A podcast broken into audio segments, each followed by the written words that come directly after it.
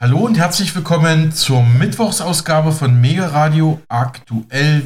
Ich freue mich, dass Sie wieder eingeschaltet haben. Vielen Dank dafür. Wir haben heute wieder ein pickepackevolles Programm für Sie vorbereitet. Unter anderem ein Interview mit einer Politikerin der neuen Partei von Sarah Wagenknecht, dem Bündnis Sarah Wagenknecht. Doch zuvor noch ein paar wichtige Meldungen, die ich mit meinem lieben Kollegen Rumen Milkow bespreche. Grüß dich, Rumen. Ich grüße dich auch, Alex. Wir beginnen heute mit der Krise im deutschen Bildungssystem. Die neue PISA-Studie ist da.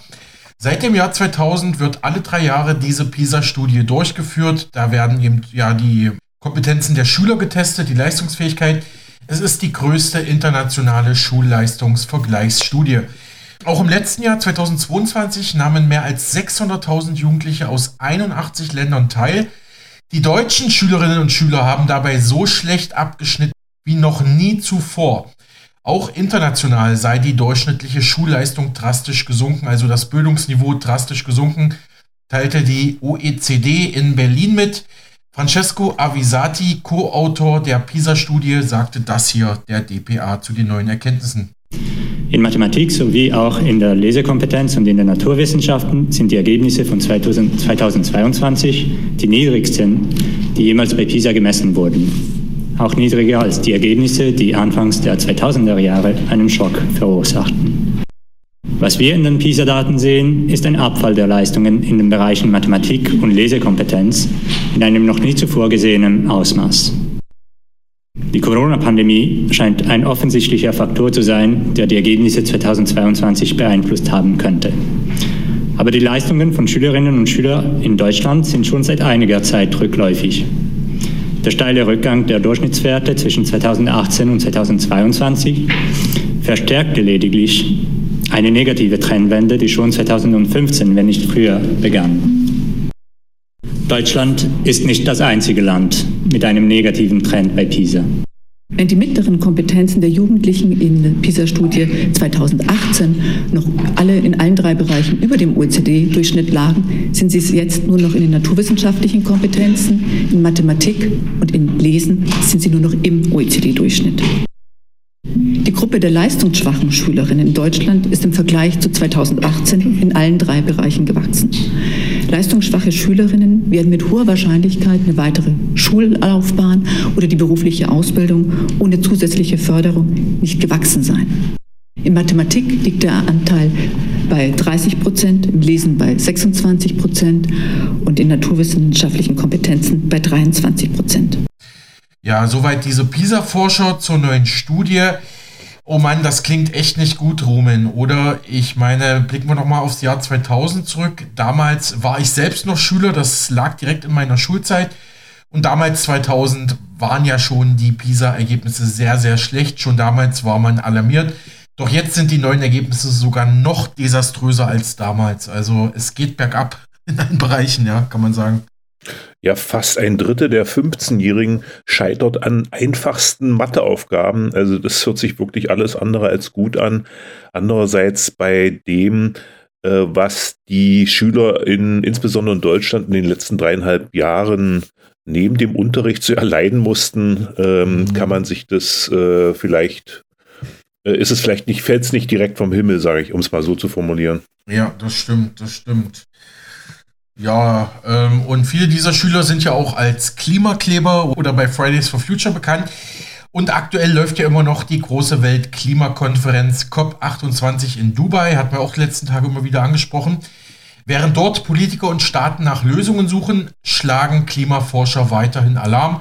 Das, was jetzt kommt, hatte so ähnlich auch schon Greenpeace Deutschland, die große Umweltschutzorganisation, im Interview mit uns so kritisiert.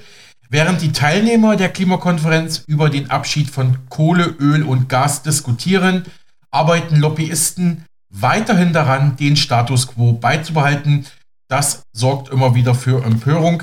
Der führende deutsche Klimaforscher Ottmar Edenhofer ist vom Einfluss fossiler Lobbyisten auf der bislang größten Weltklimakonferenz aller Zeiten nicht überrascht und übt scharfe Kritik weil um äh, das 1,5 Grad Ziel überhaupt in Reichweite zu halten, ist ein Kohleausstieg dringend notwendig. Wir müssen bis zum Jahr 2050 die Nulllinie erreichen, die Netto-Nulllinie. Die verbliebenen Restemissionen müssen kompensiert werden. Und wir müssen dann nach 2050 negative Emissionen erreichen, um, den, um das vorübergehende Überschießen der Temperaturkurve zu kompensieren. Wir werden bis zum Jahr 2050 nicht vollständig auf Öl verzichten. Wir werden das vielleicht so um 65 Prozent reduzieren. Wir brauchen dann noch Öl, äh, vor allem in der Chemieindustrie. Wir werden auch noch Gas benötigen. Aber im Kern muss klar sein, 2050 ist die Netto Null notwendig. Und darum ist das Ringen um den Ausstieg aus den fossilen Energieträgern von so grundlegender und fundamentaler Bedeutung her. Ich glaube, das wird sehr schwer werden, weil äh, diese COP natürlich auch geprägt ist durch die geopolitischen Konflikte, aber natürlich auch durch die Interessen von China, äh, Indien, äh, die natürlich ein Interesse haben, an dem fossilen Modell weiter festzuhalten. Und natürlich haben wir auch dann die Öl- und Gas exportierenden Länder, für die ja im Kern das bislang das einzige große Geschäftsmodell ist. Die werden sich Alternativen suchen müssen. Ja, soweit Klimaforscher Ottmar Edenhofer bei der DPA zur Weltklimakonferenz in Dubai mit seiner Kritik an den fossilen Brennstoffen Kohle, Öl und Gas. Und ja, er denkt, dass die Politik da immer noch unter dem Einfluss der Lobbys ist, dass wir da doch nicht so schnell wegkommen wie gedacht. Von einem internationalen Treffen geht zum nächsten, dass die Terrorgefahr auch in Deutschland und Europa immer mehr steigt haben wir ja schon ausführlich berichtet und das zeigten zuletzt auch die Terroranschläge in Brüssel, Paris und auch der vereitelte Anschlag auf einen Weihnachtsmarkt in Köln, wo ja Afghanen und Tschetschenen verhaftet worden sind. Die Innenminister der EU kamen gestern zu einem neuen Treffen dazu in Brüssel zusammen. Auf der Tagesordnung standen Gespräche zum Schengen-Beitritt von Rumänien und Bulgarien die Situation im Nahen Osten und die Zusammenarbeit mit Drittstaaten im Bereich der irregulären Migration. Die deutsche Bundesinnenministerin Nancy Faeser äußerte sich dort auch zum tödlichen Angriff auf einen deutschen Touristen durch einen Islamisten in Paris jetzt am Wochenende. Auch das hatten wir ja am Montag leider melden müssen. Mein Mitgefühl an die Angehörigen des Verstorbenen und ähm, wünsche den Verletzten alles Gute. Insofern wird das natürlich heute im Fokus stehen, weil diese brutale Gewalt halt eben zeigt, wie akut und wie ernst die Gefahr durch islamistischen Terrorismus derzeit in der EU ist. Nicht nur in Deutschland, sondern eben auch in allen Nachbarstaaten. Der Krieg in Gaza und der Terror der Hamas verschärft eben diese Lage. Das müssen wir eindeutig so feststellen. Die Gefahr weiterer Emotionalisierung und Radikalisierung von islamistischen Gewalttätern ist hoch. Hierzu werden wir uns natürlich auch heute im Rat austauschen und unsere Sicherheitsbehörden arbeiten sehr eng zusammen. Wir müssen gerade jetzt die islamistischen Gefährder besonders gut im Blick haben und mit den Nachbarländern dort gemeinsam gegen die islamistische Propaganda vorgehen. Sie wissen, dass wir in Deutschland eine sehr harte Gangart haben. Ich glaube, das ist wichtig, sich in diesem Bereich nochmal gesondert auszutauschen. Ein wirksamer Außengrenzenschutz kann nur durch ein gemeinsames europäisches Asylsystem gelingen. Und deswegen ist es so wichtig, dass wir dort einen nennenswerten Fortschritt erreichen werden. Und deswegen werde ich mich heute Abend auch mit Vertretern des Europäischen Parlaments treffen. Ja, soweit Bundesinnenministerin Faeser in Brüssel. Und ähm, vielleicht noch eine kurze Zwischenfrage. Schengen-Beitritt Rumänien und Bulgarien. Du hast ja einen ganz guten Draht nach Bulgarien. Ist das da irgendwie ein Thema? Naja, es gibt natürlich durchaus Stimmen, die jetzt dem Schengen-Raum beitreten wollen und dann auch der Eurozone. Ähm, bisher, wie gesagt, gehört äh, Bulgarien nicht zum Schengen-Raum, was die Folge hat, dass wenn Flüchtlinge kommen, entweder aus der Türkei oder übers Mittelmeer, dann Natürlich, Bulgarien hat keine Grenze jetzt zum Mittelmeer. Dann äh, gehen sie nach Griechenland oder eben nach Italien, weil von Bulgarien aus, das eben nicht im Schengen-Raum ist, äh, die Weiterreise nach Westeuropa schwieriger ist. Um, und natürlich nimmt man es einerseits äh, als ein bisschen beleidigend hin, wenn jetzt immer wieder Gegenstimmen kommen äh, gegen die Aufnahme in den Schengen-Raum hat äh, auch äh, die Frage des Beitritts äh, immer seine zwei Seiten. Sie äußert sich rein praktisch darin, dass wenn man am Flughafen ankommt in, in Berlin zum Beispiel am Bär, äh, dass man dann durch eine, eine, Passkontrolle muss und wenn man jetzt aus Italien zum Beispiel ankommt, dann muss man sie im Normalfall nicht passieren. Mhm. Ja, wo wir gerade bei Innenministerin Faeser waren, was macht denn die deutsche Innenpolitik, Rumen? Das ist eine gute Frage, ja. Bundesarbeitsminister Hubertus Heil, wie Faeser SPD, hält trotz der aktuellen Haushaltskrise an der Erhöhung des Bürgergeldes fest. Zuvor war ja spekuliert worden, ob das Bürgergeld sogar gekürzt wird, wie die CDU gefordert hatte. Die Erhöhung sei nicht nur ein Gebot der moralischen Vernunft, sondern auch ein Gebot der Verfassung, sagte Heil. Deswegen könnte Beziehern eine Anpassung des Bürgergeldes nicht verweigert werden, betonte Heil gestern in Berlin.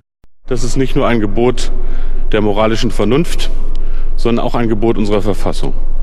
Es ist deshalb nicht verantwortlich, diesen Menschen die Anpassung zu verweigern, wie das einige konservative Politiker in Deutschland fordern. Wir haben den Mindestlohn erhöht, wir haben Sozialversicherungsbeiträge gesenkt, auch Steuern, wir haben das Wohngeld eingeführt, damit Arbeit einen Unterschied macht. Es ist kein Beitrag zu gesellschaftlichem Frieden, wenn man jetzt Gruppen in der Gesellschaft gegeneinander ausspielt. Das ist keine Lösung des Problems. Das Bürgergeld ist nicht mehr und nicht weniger als das soziale und kulturelle Existenzminimum. Es ist kein bedingungsloses Grundeinkommen, es gibt auch Mitwirkungspflichten und deshalb muss das Ziel sein, Menschen aus der Bedürftigkeit in Arbeit zu bringen. Aber das Existenzminimum willkürlich runterzurechnen, das verbietet unsere Verfassung und das ist das klare Urteil auch des Bundesverfassungsgerichts. Ich bin auch dafür, dass wir darüber diskutieren, wie wir den Sozialstaat zielgenauer machen können. Aber wozu ich nicht bereit bin, ist, dass soziale Sicherheit in Deutschland zerstört wird. Deshalb ist der beste Weg, Kosten im Bürgergeld zu reduzieren, Menschen in Arbeit zu bringen. Sie haben keine Reserven und sind deshalb darauf angewiesen, dass es eine Anpassung auch der Regelsätze gibt. Deshalb wird sie auch stattfinden. Soweit Arbeitsminister Heil zur Erhöhung des Bürgergeldes bei der DPA. Hm. Ja, vielen Dank dafür, Rumen. Ich weiß ja nicht, ob du es schon mitbekommen hast, ob Sie es, liebe Hörer, schon mitbekommen haben. Aber der digitale Euro, das digitale Geld, die sogenannten CBDCs nehmen immer konkretere Züge an. Erst kürzlich gab es da eine neue EU-Entscheidung, fast unbeachtet von der Öffentlichkeit. Unser Radiopartner, Finanzexperte Marc Friedrich, hat dazu mehr Informationen. Er sagt, es sei unfassbar, was die EU beinahe im Tagestakt an Plänen veröffentlicht. Die letzte erschreckende Planung dreht sich also um die digitale Identität von uns allen. Warum diese ein Massenüberwachungstool ist, was die Vor- und Nachteile wären und was für Gefahren drohen, hören Sie jetzt in dieser wichtigen Folge Finanzielle Intelligenz mit Marc Friedrich. Und neben der EU planen auch die UNO, der IWF und die WTO solche digitalen Währungsprojekte. Doch Gibt auch eine gute Nachricht. Widerstand regt sich auch im Deutschen Bundestag und die Protesttrucker, die Lastkraftfahrer in Kanada, haben es auch schon erfolgreich vorgemacht.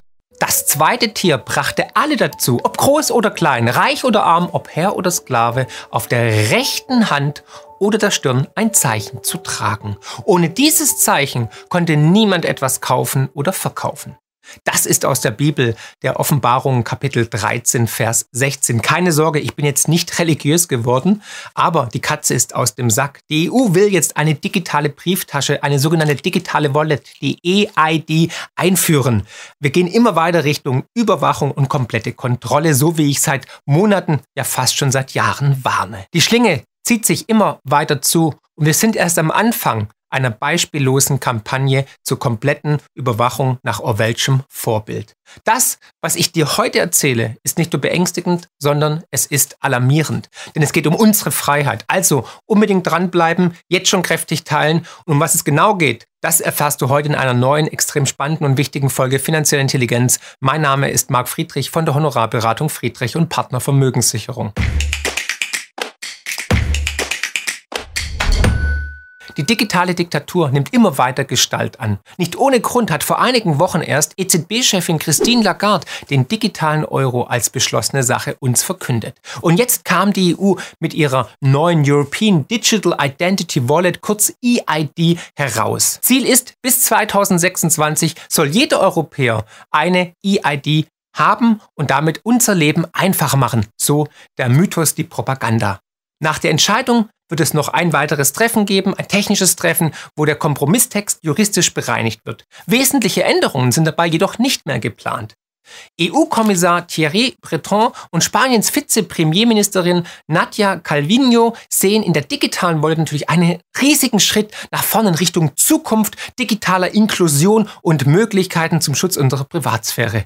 Nachtigall, ich trapsen. Wer das glaubt, der glaubt auch, dass Karl Lauterbach ein guter Gesundheitsminister ist, Olaf Scholz nur vergesslich ist und die Ampelregierung für das beste Deutschland aller Zeiten sorgt. Ich möchte jetzt aber euch mal auf das Wesentliche runterbrechen. Die digitale Identity Wallet ist eine digitale Brieftasche für eine europäische Identität. Ziel der digitalen Wallet ist es, zu gewährleisten, dass Menschen und Unternehmen einen universellen Zugang zu einer sicheren und vertrauenswürdigen elektronischen Identifizierung und Authentifizierung haben. Und um es uns schmackhaft zu machen, wird es uns natürlich angepriesen wie warm Sauerbier. In Zukunft wird es dann nämlich möglich sein, dass nationale Identitäten über die Wallet mit anderen Dokumenten wie Führerschein, Diplomen oder Banknoten verknüpft werden. Ach, wie praktisch! Und ich würde noch sagen, mit ganz anderen Sachen, zum Beispiel mein persönliches CO2-Konto oder mein Impfstatus oder wann habe ich zum letzten Mal äh, Insekten gegessen oder ähm, wann hatte ich zum letzten Mal Dadurch möchte die EU erreichen, dass man sich in ganz Europa einfach online identifizieren und ausweisen kann, ohne auf private Dienste zurückgreifen zu müssen. Ob das jetzt eine bessere Idee ist, wenn es der Staat macht,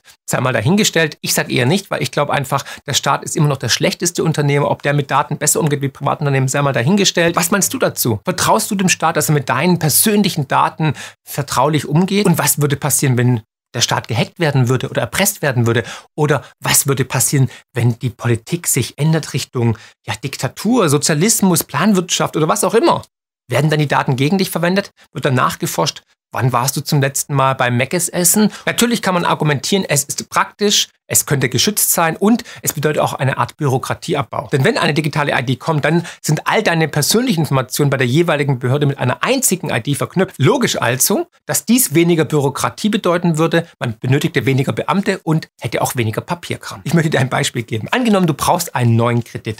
Statt zur Bank zu gehen und lästige Anträge und Formulare auszufüllen, könntest du in Zukunft einfach der Bank Zugriff auf deine digitale ID geben und die Bank kann mit all den Informationen entscheiden, ob sie dir den Kredit gewährt Wert, ob du kreditwürdig bist oder nicht. Und sie kann dann ganz einfach deinen individuellen Zinssatz bestimmen. Bist du ein braver Bürger? Bist du solvent? Hast du eine Rechnung jederzeit pünktlich? Hast du einen guten Schufa-Eintrag? Also keinen Schufa-Eintrag vielmehr? Dann können die sagen, ja gut, Herr Meier, Sie kriegen den Kreditvertrag zu spektakulären Zinsen ähm, und zwar deutlich günstiger als ähm, die breite Masse. Cool. Auf der anderen Seite natürlich, wenn du vielleicht eine Impfung vergessen hast oder vielleicht ein falsches Kreuzchen gemacht hast oder auf einer Demo warst gegen irgendwelche Maßnahmen der Regierung oder ja, keine Ahnung, viel Auto fährst, dann kann der Zins natürlich höher sein als Strafe. Ich möchte nochmal warnen, das kann die Vorstufe zu einem Social Credit Programm la China sein. Wir werden bewertet werden nach unseren Aktionen. Wie viel Fleisch isst du? Bist du Vegetarier oder vegan? Genderst du? Verwendest du Pronomen? Ähm, bist du in den öffentlichen Verkehrsmitteln unterwegs? Tankst du öfters? Es kann alles positiv oder negativ sein, ganz nach Regierungsform. Um es uns natürlich schmackhaft zu machen, wird man auch argumentieren, es ist viel einfacher und viel bequemer, nur eine einzige elektronische Wallet mit sich zu tragen. Wer schon mal im Ausland war und seinen Reisepass oder Ausweis verloren hat, weiß, wovon ich spreche. Auch mit Blick auf den Staat ist natürlich viel effizienter. Denkt doch nur mal an eure Steuererklärung. Anstatt jedes Jahr einen riesigen Aufwand zu haben, könntest du in Zukunft Gehaltsabrechnungen, Depots, Konten etc. pp. mit deiner digitalen Wallet verknüpfen. Und der Steuerberater bekommt einmal im Jahr ein Dokument mit der fertigen Steuererklärung ausgespuckt. Super easy, weil sie dann all deine Daten ja an einem zentralen Punkt haben. Und kurze Überlegung, wenn man dann noch eine digitale Wallet der EZB dran knüpfen würde, Heureka, das wäre ja der Orgasmus von Walter Ulbricht und der Planwirtschaft. Dann wäre ja alles gebündelt an einem Platz. Jede Transaktion wäre dann sofort und zwar in Realtime nachvollziehbar. Und deswegen muss ich sagen, Bequemlichkeit hat bekanntlich seinen Preis. Und genau das schauen wir uns als nächsten Punkt an, nämlich die Nachteile und die Kritik.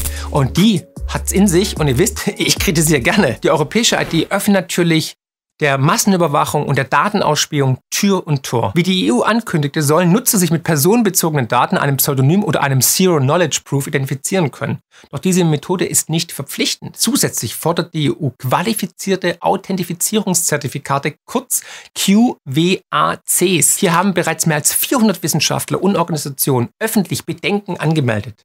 Die verpflichtende Einführung von solchen Zertifikaten ist den Experten ein Dorn im Auge, denn sie ermöglichen staatlichen Diensten das Abhören verschlüsselter Kommunikation durch sogenannte Man-in-the-Middle-Attacken. Auch der Chaos Computer Club hat bereits extrem große Zweifel angemeldet. Und wenn sie es richtig gestalten und die EID mit der EZB, mit dem CBDC, dem digitalen Euro verknüpfen oder mit eurem digitalen Impfpass, mit dem digitalen Führerschein, was jetzt alles kommen soll, dann ist dein komplettes Leben eigentlich digital abgedeckt und zentral einsehbar für die Politik oder für die Behörden. Das heißt, egal ob Gesundheit, Politik, äh, Online-Aktivitäten oder wo du gerade Geld ausgegeben hast, beziehungsweise verwendest du die öffentlichen Verkehrsmittel ja oder nein? Wo tankst du? Was machst du? Was ist dein Lieblingspornoheft? All das wäre komplett transparent. Und was glaubst du, was los wäre, wenn herauskommt, dass ich Abonnent bin von Garten und Lust? Nee, heißt glaube ich anders. Hey, sorry. Ja, und es gibt nämlich zwei Versionen von Landlust, ja? Also ich habe die, die geilere. Außerdem will die EU eine gemeinsame technische Wallet-Plattform ausarbeiten. Die ist natürlich nicht Open Source, wie zum Beispiel Bitcoin, und daher null transparent und auch weitaus weniger sicher. Es ist ein zentralisiertes System und wenn dieses geknackt wird, ist Ende Gelände mit deinen Daten, dann weiß Gott und die Welt, wo du einkaufst, wie du dich verhältst und welchen Impfstatus du hast. Apropos Bitcoin. Wenn du mehr über Bitcoin erfahren möchtest, dann bestell unbedingt mein neues Buch. Also, nochmal in simplen Worten zusammengefasst. Eine digitale Wallet macht uns definitiv zu gläsernen Bürgern und ist genau das, wovor George Orwell uns schon vor über 70 Jahren gewarnt hat. Und all das wird jetzt Realität, Schritt für Schritt. Und wir sind wie der Frosch im heißen Wasser und merken es gar nicht, dass ständig irgendwo ein Schräubchen angezogen wird, dass das Wasser immer wärmer wird und irgendwann ist eben zu spät. Und natürlich werden sie uns mit viel Pathos und Emotionen versichern, dass die Privatsphäre und die Sicherheitsstandards extrem hoch sind. Ich meine, man hat uns auch versprochen, dass die Impfung sicher ist und dass die Maastrichter Verträge eingehalten werden. Und du kennst die ganzen Lügen. Apropos Lügen, ich habe ein jetzt schon viral gehendes Video gemacht zu den Lügen der Corona-Zeit. Das findest du hier oben unbedingt anschauen und unbedingt auch teilen. Also mit einer digitalen ID kann der Staat alles sehen, was du tust wohin du reist, wie viel Geld du ausgibst, wofür du es ausgibst, was du mit deinem Geld anstellst, ob du sparst oder nicht sparst, ob du dich gesund ernährst oder was du trinkst, was deine Lieblingsfarbe ist und was sonst so ist. Und natürlich kann man das alles im Sinne des aktuellen Narrativs bewerten. Der Staat weiß dann alles über dich. Ja, meine Lieben, George Orwell würde sich jetzt im Grab umdrehen, aber eigentlich läuft ja alles nach Plan. Und ich wurde noch vor einigen Monaten und Jahren da als Verschwörungstheoretiker beschimpft, aber ich habe doch noch einen Aluhut irgendwo. Der silberne Aluhut geht tatsächlich an mich. Ja. Wir sehen, die Verschwörungstheorien haben so eine Halbwertszeit von sechs bis zwölf Monaten, bis sie letztendlich wahr werden. Und all die Schwurbler, ja, die wissen anscheinend doch mehr und schauen hinter den Vorhang und haben die Matrix verlassen. Und wenn ihr euch jetzt fragt, warum auf einmal überall auf der Welt Regierungen digitale Identitäten und digitale Zentralbankwährungen fordern, dann empfehle ich euch mal einen Blick in die UN Sustainable Development Goals, kurz SDGs, zu werfen. Alle Mitgliedstaaten der UN haben sich darauf geeinigt, dass die Ziele bis 2030 zu erreichen sind. Darunter befinden sich durchaus vertretbare Ziele, wie natürlich die Bekämpfung von Hunger oder der Bereitstellung von sauberem Trinkwasser. Kann keiner was dagegen sagen. Aber wie bei allem liegt der Teufel natürlich im Detail begraben. Die Einführung einer digitalen Identität ist nämlich auch Bestandteil der sogenannten Sustainable Development Goals der UN. Und es gibt eine Organisation, die besonders eng mit der UN verflochten ist. Und jetzt darfst du dreimal raten, welche das ist. Dazu muss ich aber wieder meinen Hut aufsetzen, weil jetzt ist wieder Schwurbler-Alarm. Ja, und das ist das WEF, das World Economic Forum um Klaus Schwab in Davos. Für alle, die es nicht wissen, das WEF hat über 4000 der mächtigsten und einflussreichsten Menschen aus Politik und Wirtschaft unter sich vereint. Ja, da versagt sogar schon mal eine Antenne. Darüber hinaus finden sich auf der Teilnehmer- und Unterstützungsliste auch etliche große Institutionen, NGOs und so weiter, wie zum Beispiel die Weltbank oder der Internationale Währungsfonds. Im Juni 2019 hat das WEF seine Zusammenarbeit mit der UN sogar noch vertieft und eine strategische Partnerschaft unterzeichnet für die Vorbereitung der Corona-Krise, würde ich jetzt mal sagen. Und siehe da, auch beim World Economic Forum findet man viele Beiträge und Artikel, die sich ganz klar natürlich ganz stark machen für eine digitale Identität. Wir sehen, dass sowohl der öffentliche Sektor, aber auch der private Sektor ganz klar für die Einführung einer digitalen Identität für den gläsernen Bürger stehen. Und warum? Ja, ganz klar. Cui bono. Wem dient es? Beide profitieren davon. Für Unternehmen bedeutet das natürlich mehr Daten der Kunden und mehr potenzielle Einnahmen, besseres Targeting, also Marketing, Targeting, Marketing, ja. Für Regierungen heißt das vor allem mehr Kontrolle. Und da wir am Ende eines Zyklus immer mehr Richtung Sozialismus, Planwirtschaft gehen, braucht man diese Zahlen, um in Realtime zu planen. Und diese Punkte habe ich schon öfters ausführlich thematisiert. Und bei der Recherche zu diesem Video ist immer wieder eine Organisation besonders aufgefallen, nämlich das ist die Weltbank. Erst im letzten Jahr hat man einen 24-seitigen Bericht veröffentlicht mit dem Titel Principles on Identification for Sustainable Development. Schon seit etlichen Jahren testet die Weltbank aktiv die Implementierung von digitalen Identitäten, vor allem in Afrika. Das ist ja immer das Testzentrum der Experimentierkasten für große NGOs. Und hier springt einem immer wieder ein Begriff besonders ins Auge, und zwar ID4D. Das ist jetzt kein neues Modell von VW mit Elektromotor. Nein, das ist die Initiative der Weltbank, die sich auf die Förderung digitaler Identifizierungssysteme spezialisiert hat. Auf einer virtuellen Konferenz im Jahre 2020 sagte Mari Pangestu, Managing Director der Weltbank, ganz explizit, dass die Entwicklung und die Umsetzung der digitalen Identität nicht möglich wäre ohne die Unterstützung ihrer Partner. Und zum Glück kam dann noch die Corona-Krise, wo wir noch mehr ans digitale Leben gewöhnt worden sind. Ja, manchmal ist schon geil, wie sich alles zusammenfügt, so durch Schicksal und Zufälle. Und noch ein Zufall. Da kommt ihr niemals drauf, weil hier lobt die Weltbank besonders einen Partner. Ratet mal wen. Hat er auch mit Corona was zu tun? Richtig, nämlich die Bill und Melinda Gates Stiftung. Ja, Heureka. Die ist unter anderem größter Investor bei BioNTech gewesen, aber ebenso bei der internationalen Impfallianz aus Genf, nämlich der Gavi. Aber auch eine andere öffentliche Organisation wie der Internationale Währungsfonds, die Bank für internationalen Zahlungsausgleich, kurz BITS, also die Notenbank der Notenbanken, sind natürlich große Verfechter der digitalen Identität. Warum? Weil sie damit die Grundlagen für die digitalen Zentralbankwährungen, kurz CBDCs, schaffen. Und das schauen wir uns jetzt an. Erst im Oktober hat unsere vorbestrafte, nicht demokratisch gewählte EZB-Chefin Christine Lagarde höchstpersönlich die nächste Phase des digitalen Euros eingeleitet. Hier das offizielle Statement von Madame Lagarde. The digital euro is on the move. Zwei Jahre waren vergangen, in der sich die EZB in einer Abwägungsphase hinsichtlich des digitalen Euros befand. Nun geht das Projekt in eine offizielle Vorbereitungsphase. Der digitale Euro soll laut Angaben der EZB nicht das Bargeld ersetzen, nein, natürlich nicht, sondern lediglich ergänzen. Genau. Aber ich prognostiziere jetzt schon, dass natürlich alles daran setzen wird, den digitalen Euro zu pushen. Das heißt, man wird sagen, hm, wenn du mit Bargeld bezahlst, hast einen anderen Preis. Der ist halt ein bisschen höher, weil das ganze Handling mit dem Bargeld, das ist dreckig, man muss es rumfahren und CO2 ist auch scheiße und so weiter. Wird man sagen, du kriegst einen Rabatt, wenn du mit dem digitalen Euro bezahlst. Und hey, der Deutsche sagt immer, Geiz ist geil. Dann haben wir noch die Inflation, die weitere Verarmung der breiten Masse, weil man hat ja die Inflation auch noch zusätzlich mit reingeholt. Also Win-Win-Win. Da werden alle sagen, egal ob Portugiesen oder Griechen, wenn ich zwei, drei oder fünf Prozent einsparen kann, dann ist gut. Und parallel hat man ja einen riesen Sozialapparat aufgebaut. Immer mehr Menschen, die in der Abhängigkeit sind vom Staat. Und da wird die Vorgabe ganz klar sein, hey, du kriegst kein Bargeld mehr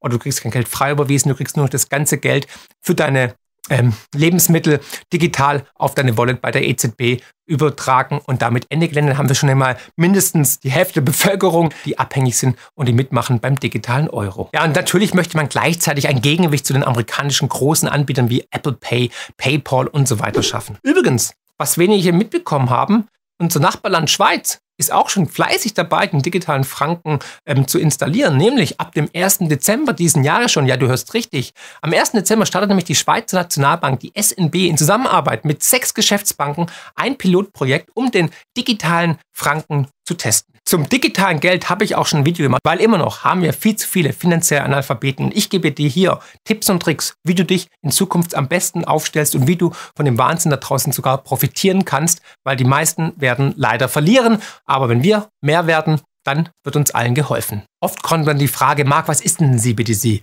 möchte es kurz zusammenfassen. Es ist eine Art digitales Bargeld, nur ohne Privatsphäre und damit eine Forderung an die ausgebende Notenbank. Die Frage ist natürlich, wie sehr vertraust du einer nicht legitimierten Lagarde oder einer EZB, die nicht überwacht werden kann?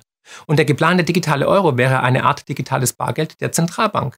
Es könnte genau wie Bargeld benutzt werden, aber halt in virtueller Form. Problem ist aber, dass es programmierbar ist. Der Chef der BITS hat Folgendes gesagt. Also die Menschen möchten ein digitales Geld, was programmierbar ist. Aber programmierbar bedeutet auch gegen dich. Zum Beispiel könnte man sagen, das Geld hat eine bestimmte Haltbarkeitsdauer. Also eine zeitliche Limitierung. Du musst es innerhalb von einer Woche ausgeben. Oder, ähm, also es verfällt. Oder du darfst es nur für bestimmte Bereiche verwenden. Also wenn man zum Beispiel sagt, man möchte jetzt die grüne Transformation vorantreiben und du willst tanken, hast du ein bestimmtes Budget oder dein CO2-Konto ist schon voll, etc. Also tausend Überlegungen, die du machen kannst. Es gibt der Kreativität also eigentlich keine Grenzen. Es kann alles irgendwie reduziert werden, gelenkt werden. Und das wird bei der Planwirtschaft. Und das Argument wird natürlich sein, genauso wie bei der ID-Wallet, es geht um Schnelligkeit und um Effizienz. CBDCs sind jedoch, und ich warne nochmals, hochgefährlich. Sie erlauben deine komplette Überwachung. Die Digitaldiktatur ist dann perfekt und damit bist du komplett transparent. Und diese Daten können gegen dich, gegen uns Bürger eingesetzt werden. Wie leicht man hier gegen die Kritiker der Regierung vorgehen kann, haben die berühmten Trucker-Proteste in Kanada gezeigt. Premierminister Trudeau hat damals Notstandsgesetze ausgerufen wegen Corona und konnten zahlreicher friedlicher Demonstranten wurden von heute auf morgen einfach gesperrt. Auf einmal war man raus aus dem gesellschaftlichen Leben. Und nicht nur das. Auch PayPal-Konten wurden gesperrt. Übrigens, viele der Trucker, denen damals die Bankkonten gesperrt wurden, haben Spenden über Bitcoin erhalten, denn Bitcoin kann eben nicht zensiert werden. Egal, welche politische Meinung man vertritt. Aus dem Grund weise ich nochmal auf mein nächstes, auf mein siebtes Buch hin und ihr müsst es unbedingt lesen, weil da ist natürlich Bitcoin ein Riesenthema, das findest du hier unten und den Link findest du natürlich hier in den Shownotes. Gerne bestellen, mich würde es freuen. Und CBDCs sind das komplette Gegenteil von Bitcoin.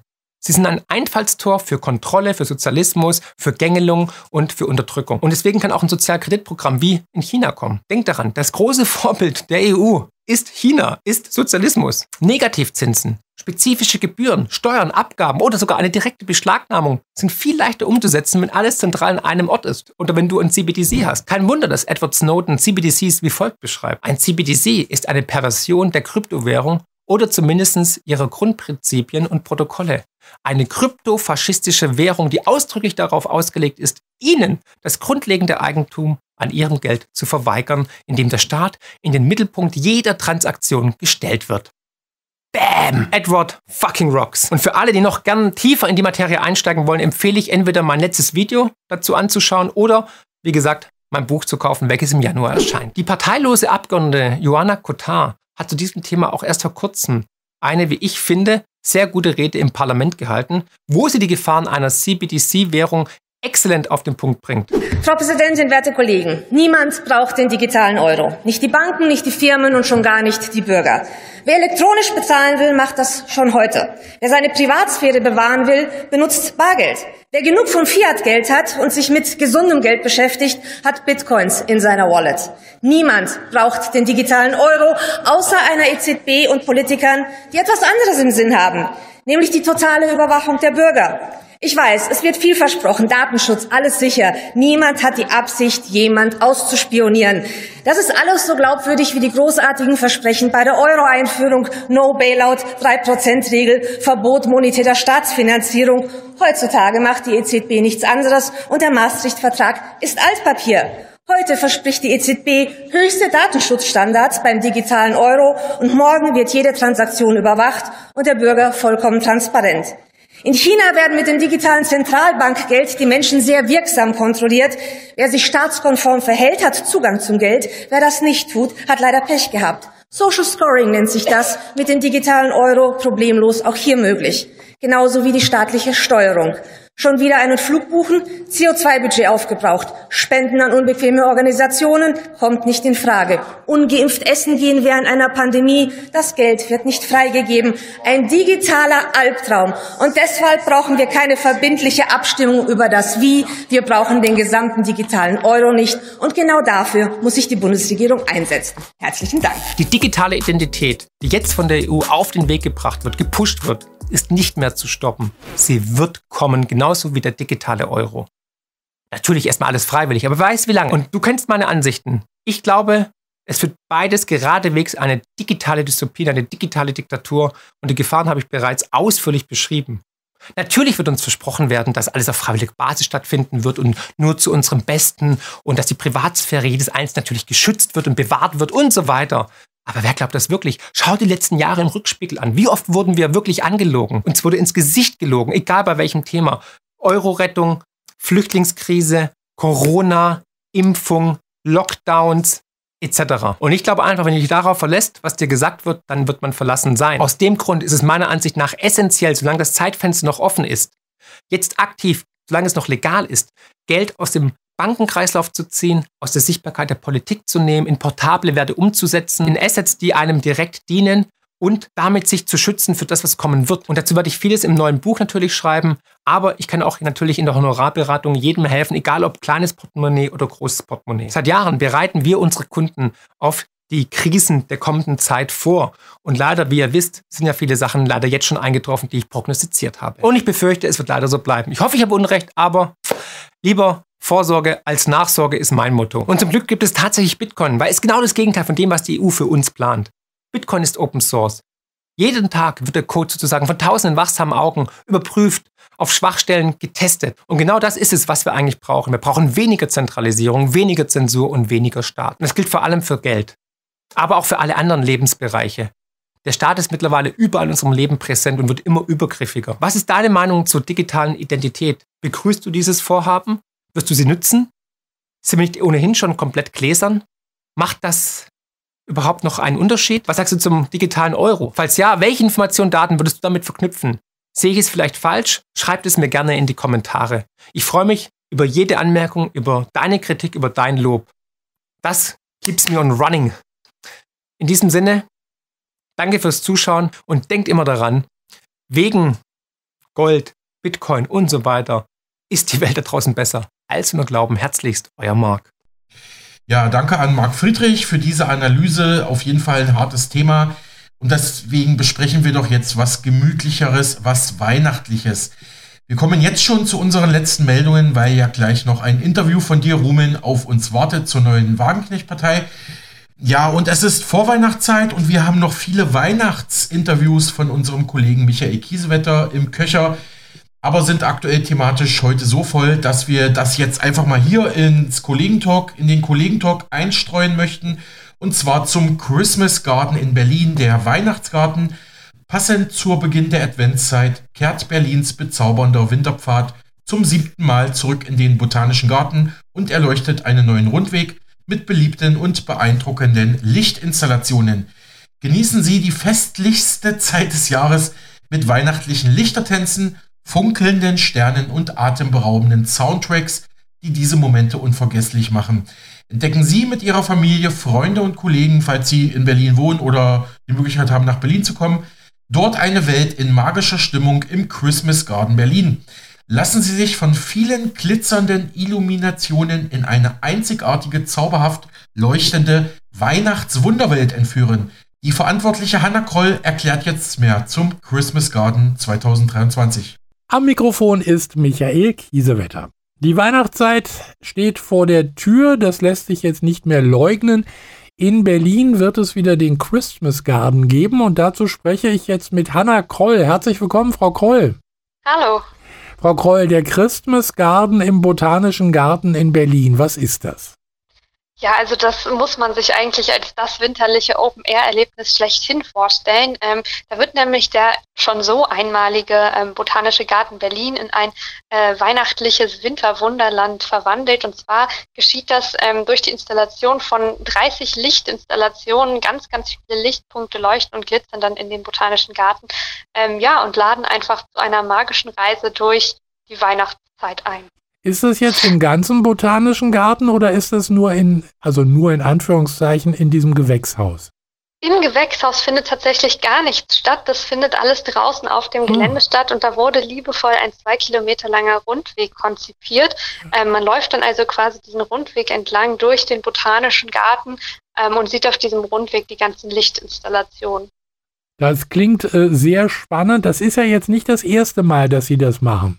Nein, das ist nicht das erste Mal. Ich glaube, das erste Mal ähm, gab es den Christmas Garden 2016 im Botanischen mhm. Garten Berlin. Genau, und wir hatten ein Jahr Corona-Pause, aber ansonsten ist der Christmas Garden seitdem nur gewachsen, auch international gewachsen. Wir haben unzählige Standorte dazu bekommen. In diesem Jahr ist unter anderem Hamburg ähm, neu dazugekommen. Wir sind aber auch in Italien, in, in Spanien, in Frankreich, in Großbritannien ähm, ja, der Christmas Garden ist also sehr beliebt. ja, wollte gerade sagen, also scheint ja gut anzukommen, wenn es dann sozusagen schon äh, wie Franchise äh, gemacht wird. Genau, ja, tatsächlich. Ähm, und wir sind da auch sehr glücklich drüber, dass wir jedes Jahr größer werden können, jedes Jahr besser den, den BesucherInnen jedes Jahr auch was Neues bieten können. Auch dieses mhm. Jahr haben wir im Christmas Garden Berlin. Ich werde immer gefragt, was ist denn neu in diesem Jahr? Und tatsächlich muss man dann immer antworten. Tatsächlich ist fast gar nichts genauso wie im letzten Jahr.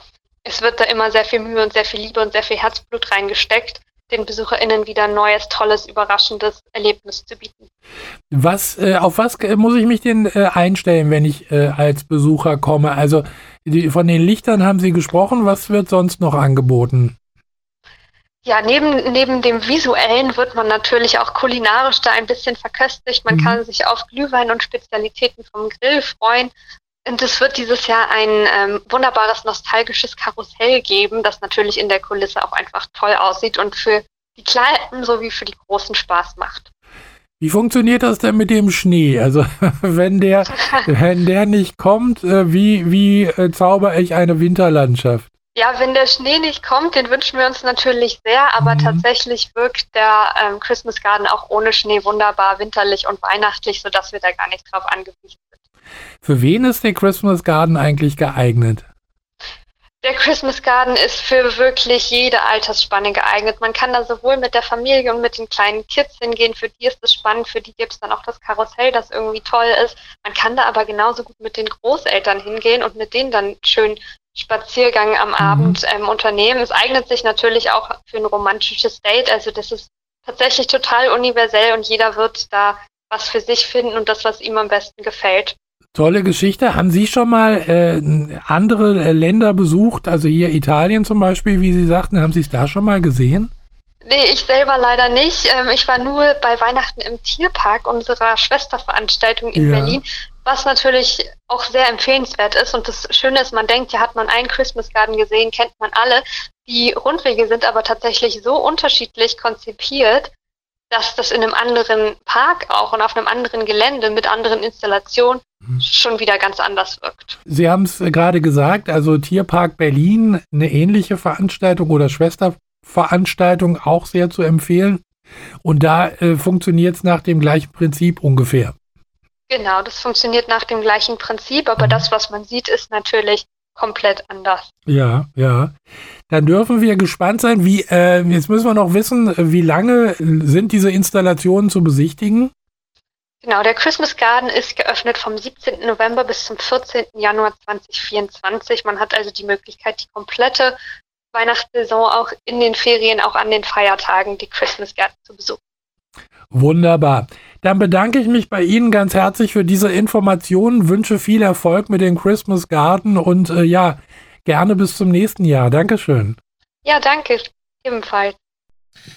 Ja, soweit dieses Interview. Michael Kiesewetter, unser lieber Kollege, hat mit Hannah Kroll von Blue Sparrow über den Christmas Garden 23 gesprochen. Dieser ist immer noch geöffnet und begehbar bis zum 14. Januar 2024, also auch über die kommenden Weihnachtstage hinweg. Mehr Informationen finden Sie online unter www.christmas-garden.de, also alles Englisch, www.christmas, also Christmas-garden mit devidora.de. Äh, zur Not auch einfach mal auf Spotify in die Shownotes zur Sendung schauen, da verlinken wir das auch nochmal. Der Christmas Garden hat folgende Adresse: Königin Luise Straße Nummer 6 in Berlin im Botanischen Garten. Ja, und nochmal eine Frage an dich. Du bist ja auch Wahlberliner, Roman. Sagt dir das was? Kennst du den Christmas Garden? Aber den Botanischen Garten auf jeden Fall, denke ich mal, ne? Den Botanischen Garten auf jeden Fall als Taxifahrer. Äh, ich musste ja noch die Ortskunde lernen äh, vor jetzt 25 Jahren. Da war das natürlich äh, eine eine Prüfungsfrage. Den Christmas Garn kenne ich ehrlich gesagt nicht und da bin ich froh, dass es ähm, Mega-Radio gibt, das neue Inforadio, wo man auch so eine Sachen erfährt. Mhm, ja. Kanntest du ihn denn vorher, Alex? Äh, also das Projekt nicht, aber im, Bot Bot im, Botanischen Garten war ich selber noch nicht, aber klar, ist natürlich ein Begriff in mhm. Berlin, mhm. natürlich. Aber interessant, dass es auch Prüfungsbestandteil war, da kommen wir fast wieder zur PISA-Studie. Aber vielleicht sind ja aber Taxifahrer auch sogar ein bisschen besser gebildet als Schüler, ne, durch das. Äh, waren es, die waren es okay. äh, durch äh, die Einführung von Uber ähm, ist jetzt ungefähr vor zwei Jahren, glaube ich, auch die Ortskunde, das Ortskundewissen für Taxifahrer weggefallen. Also eine doch sehr negative Entwicklung. Also ist der PISA Koeffizient bei Taxifahren auch im Keller, würde ich vermuten. Okay. Aber, Aber, ich, hatte jetzt, ich hatte jetzt gedacht, weil die ja doch ein bisschen näher noch am Leben sind und vielleicht doch mal sich mit dem einen oder anderen Fahrgast unterhalten und da lernt man ja vielleicht, vielleicht doch ein bisschen besser äh, pädagogisch gesehen, als jetzt, wenn der Lehrer vorne steht und äh, du kennst ja den Spruch, wenn, wenn alle schlafen, einer spricht, ja, das ist Unterricht, ne? also das hat ja der Uber-Fahrer auch, der unter, also würde ich jetzt mal davon ausgehen, dass er sich auch mit dem Fahrgast unterhält, wo das wohl mehr diese Party-People sind ähm, als Taxifahrer. Taxifahrer haben ja eher die normalen Leute wie du und ich, sage ich mal, im mhm. Taxi. Aber wie gesagt, die Aufhebung äh, der Ortskundeprüfung, das ist schon ein schwerer Schlag ins Wissenskontor und ein Grund, warum ich äh, auch nicht mehr als Taxifahrer arbeiten möchte. Aber das ist eine andere Geschichte. Sag mal, äh, Alex, hast du denn noch eine richtige letzte Meldung für uns? Ja, und zwar plaudern wir heute über den Kultfilm, die Science-Fiction-Komödie Idiocracy. Das hat man ja schon seit ein paar Wochen mal vor. Und zwar ist das ein äh, US-Kinofilm, der 2006 erschienen ist. Re Regisseur ist Mike Judge, der unter anderem auch bei South Park mitmischt, also bei dieser äh, sozialkritischen Trickfilmserie, sag ich mal. Und der Film, äh, der spielt im Jahr 2505, zeigt eine Dystopie, denn dort ist die Gesellschaft vom, I, vom IQ, also von der Intelligenz und auch vom generellen Wissensbereich komplett abgerutscht, also sozusagen PISA 5.0 sozusagen. Also ähm, äh, auf jeden Fall ist der IQ im Durchschnitt super gesunken. Also die Leute wissen teilweise nicht mehr, was Coca-Cola ist, sage ich jetzt mal ein bisschen übertrieben. Und die ganze Welt ist auch komplett durchkommerzialisiert. Und ein Mensch aus der heutigen Zeit äh, kommt durch einen Unfall, ich glaube, das ist ein Militärprojekt, also reist durch einen Unfall durch die Zeit, kommt dann äh, 500 Jahre später wieder raus und ist erschrocken über den Zerfall der Gesellschaft. Oder wie würdest du den Film beschreiben, Rumen? Nee, das ist schon ganz gut beschrieben. Also das ist ein durchschnittlich begabter Mensch vom Militär zusammen mit einer, mit einer weiblichen Militärperson, äh, die dann aufwachen und äh, zu sind dort plötzlich Superhirne. Und ähm, ich erinnere mich eine Szene, da war, da wird, äh, da wird irgendwas angebaut und das wird aber nicht mit Wasser äh, bewässert, sondern mit äh, irgendeinem Elektrolytegetränk. Und ähm, dann wächst es natürlich nicht und dann muss der muss das Superhirn darauf aufmerksam machen und die Leute wissen gar nicht, wovon er spricht. Das, und dann bekommt er als Antwort, aber da sind doch Elektrolyte drin. Und dann fragt er, okay, wofür brauchen wir jetzt die Elektrolyte? Und dann kommt die Antwort, na, das ist doch gut, das sind doch Elektrolyte. Also das, das, fand ich so eine, so eine sehr ja. ausdrucksstarke Szene, wo man sieht, okay, die haben irgendwas gelernt und äh, wenn dann aber mal nach, eine Nachfrage kommt, sie können es gar nicht mehr begründen. Ja. Mhm. Lass uns doch mal hören, wie sich in diesem Film die US-Regierung und der US-Präsident in der Zukunft anhören. Sorry, die Schimpfwörter müssen leider sein, um den Film zu verstehen, denn auch die Sprache ist natürlich, hat sich natürlich absolut zurückentwickelt. Augenblick mal. Ich bin der intelligenteste Mensch der Welt? Sagt wer? Der IQ-Test, den du machen musstest. Du hast ein Rekordergebnis erzielt, präsentiert von Carls Jr. Ja, Spacko, du toppst sogar noch Präsident Comacho.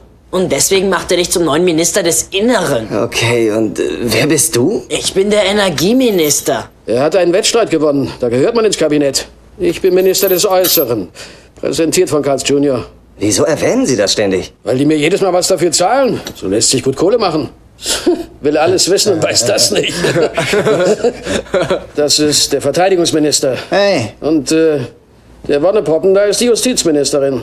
Hey. Um, und das ist unser Bildungsminister. Er ist ein bisschen dämlich, aber Präsident Comachos Stiefbruder. Was soll's? Er macht einen guten Job. Ladies and Gentlemen, der Präsident der Vereinigten Staaten.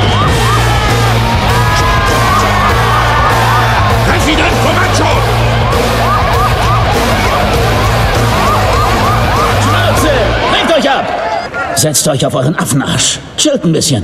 Scheiße! Ich weiß, das sind harte Zeiten. Wegen der ganzen Hungersnot-Scheiße. Den grässlichen Staubstürmen und weil uns die Fritten- und Burrito-Belege ausgehen. Ja. Aber ich habe eine Lösung. Hast du das letzte Mal auch schon gesagt, du Penner? Ich habe die Lösung. Du kannst kacken gehen. South Carolina, was geht ab?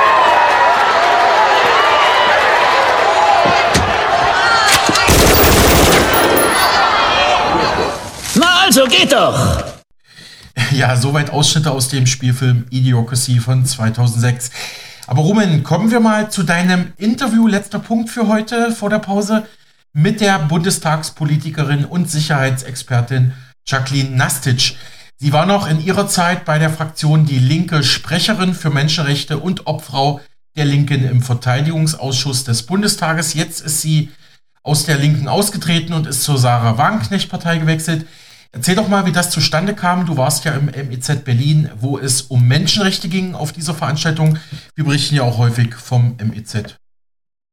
Na, es war an erster Stelle eine Buchvorstellung von Jacqueline Nastic, die ihr Buch, das ist schon im Frühjahr herausgekommen, und äh, da berichtet sie über, es ist so ein bisschen ihre eigene Geschichte sie kommt ja ursprünglich aus Polen und wie sie sich sozusagen von ihrer eigenen Partei, die Linke, entfremdet hat. Und das war der Ausgangspunkt dann für eine Fragerunde. Da ging es dann natürlich um die aktuelle Situation. Und unter anderem habe ich dann gehört von ihr, dass äh, jetzt auch viele aus der Partei Die Linke austreten. Und komischerweise in den Medien hört man immer nur die gegenteilige Nachricht, dass so viele eintreten würden. Die Frage konnte aber auch Frau Nastic nicht beantworten, äh, ob jetzt mehr Austritte sind oder mehr Eintritte. In die neue Partei Bündnis Sarah Wagenknecht kann man ja noch nicht eintreten, die gibt es ja noch nicht ähm, in dem Sinne. Da wurde aber gesagt, dass immer noch ähm, Vorschläge willkommen sind für einen Namen für diese neue Partei. Das, das fand ich sehr interessant. Also wer einen Namen hat, ähm, der kann gerne da die, diesen Namen äh, beispielsweise an Frau Nastic übermitteln. Ah ja, sehr interessant. Also ihr neues Buch heißt Aus die Maus, der Blick von unten auf die da oben. Also nun Bundestagspolitikerin Jacqueline Nastic im Interview mit unserem Kollegen Rumen Milkow. Ja, Rumen Milkow von Mega Radio. Äh, Frau Nastic, Sie sind ja jetzt Mitglied im neuen Bündnis von Sarah Wagenknecht. Können Sie schon irgendetwas sagen, was Ihre neue Partei möchte, welche politischen Ziele sie verfolgt und wie man sich jetzt auf die nächsten Wahlen vorbereitet? Naja, aus unserer Sicht besteht ganz klar im äh, politischen Parteiensystem eine große Lücke. Wir sehen einen großen Bedarf. Es spiegelt sich auch wieder in dem, was wir an Nachrichten, E-Mails und so weiter von der Bevölkerung bekommen. Insbesondere auch seitdem wir aus der Partei Die Linke ausgetreten sind und eben das Bündnis Sarah Wagenknecht gegründet haben. Unsere Inhalte jetzt ganz grob sind schon zuallererst ausformuliert, ganz klar für wirtschaftliche Vernunft. Wir können nicht weiter zuschauen, wie unser Land weiter deindustrialisiert, in Armut getrieben wird von dieser Ampelregierung eine friedliche Außenpolitik im Sinne von Diplomatie sprechen, statt Waffen sprechen zu lassen, also ganz klar gegen Waffenlieferungen. Äh, für soziale Sicherheit, soziale Gerechtigkeit. Wir haben mittlerweile leider die höchste Armutsquote in Deutschland seit der Wiedervereinigung. Während wenige immer, immer reicher und reicher werden, steigt die Armut und am Ende ganz klar auch für eine starke Demokratie. Spätestens seit Corona, aber auch Beginn des Krieges in der Ukraine haben wir ganz offensichtlich gesehen, wie der öffentliche Meinungskorridor für Menschen, die kritisch nachfragen, immer enger wurde. Ähm, und wenn man auch nicht korrekt gendert oder das richtige Sternchen setzt, auch ganz schnell äh, angegriffen werden kann. Und für uns ist es wichtig, eine wehrhafte, starke Demokratie zu haben und dafür möchten wir gerne streiten. Sie haben heute Abend äh, von europäischen Interessen gesprochen. Ähm, da stellt sich mir die Frage, was ist mit deutschen Interessen? die sollten sich möglichst nicht widersprechen, aber es geht natürlich ganz klar, dass wir nicht als Anhängsel der USA in der Europäischen Union und auch aus Deutschland aus agieren sollten. Mhm. Wir haben unsere Interessen. Wir sind in Europa. Ihr Spezialgebiet sind die Menschenrechte. Da sind ja die Grundrechte nicht weit. Äh, was haben Sie da für eine Position angesichts dessen, dass die Grundrechte in der Vergangenheit öfters mal äh, außer Kraft gesetzt wurden? Es ist kein Geheimnis, dass ich zum Beispiel auch gegen die Impfpflicht gewesen bin und diverse Grundrechtseinschränkungen kritisiert habe, unter anderem in Hamburg zum Beispiel, als es Ausgangssperren gegeben hat. Und äh, aus meiner Sicht müssen ganz klar gerade das, was in der Corona-Zeit passiert ist mit den Grundrechten, die sind nämlich kein Geschenk der Politik, sondern sie sind einem jeden Menschen inne, muss, muss das, was in der Pandemiezeit passiert ist, auch ganz klar evaluiert werden aufgearbeitet werden. Eine letzte Frage. Es wird jetzt viel von Eintritten in die Partei der Linke gesprochen. Heute habe ich von Austritten gehört. Liegen Ihnen genaue Zahlen vor? Nein, ich bin nicht mehr Mitglied der Linken, aber ja. mir schreiben natürlich viele immer wieder, so wie sie auch jetzt ausgetreten sind oder sich anschauen, ähm, wenn die neue Partei gegründet wird, ob sie, dass sie dann vielleicht auch äh, austreten. Aber in den vergangenen Jahren sind schon viele, viele ausgetreten. Also die Zahl, die die Linke mal hatte, über 60.000, erreicht sie ja schon länger nicht mehr. Soweit die Bundestagsabgeordnete Jacqueline Nastic. Sie war bei der Fraktion Die Linke Sprecherin für Menschenrechte und Obfrau im Verteidigungsausschuss des Bundestages. Jetzt ist sie Teil des neuen Bündnis Sarah Wagenknecht und hat ihr neues Buch im MEZ Berlin vorgestellt. Aus die Maus, der Blick von unten auf die da oben. Unser Kollege Rumen Mülkow hat mit Frau Nastic im MEZ Berlin für Mega Radio aktuell gesprochen über Menschenrechte, die neue Partei von Wagenknecht und die Krise der alten Linkspartei sowie das eben genannte Buch. Wir müssen leider ganz schnell eine Pause machen.